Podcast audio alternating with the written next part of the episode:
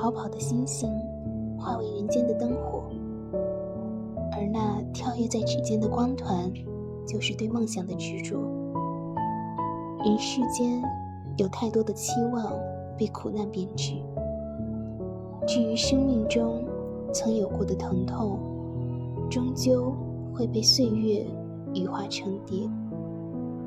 属于诗歌的灵魂，不论落寞与孤寂交替的昼夜如何压解内心的信仰，他都会固执地忍受黑暗的加压值。去摸索出一条新的起点，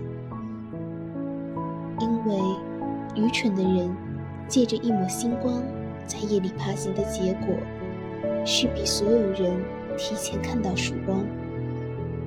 有人说，年轻的岁月属于朝阳，但黄昏瘦马的时光也并非是生命最终的归宿。任何时刻的努力都不算晚。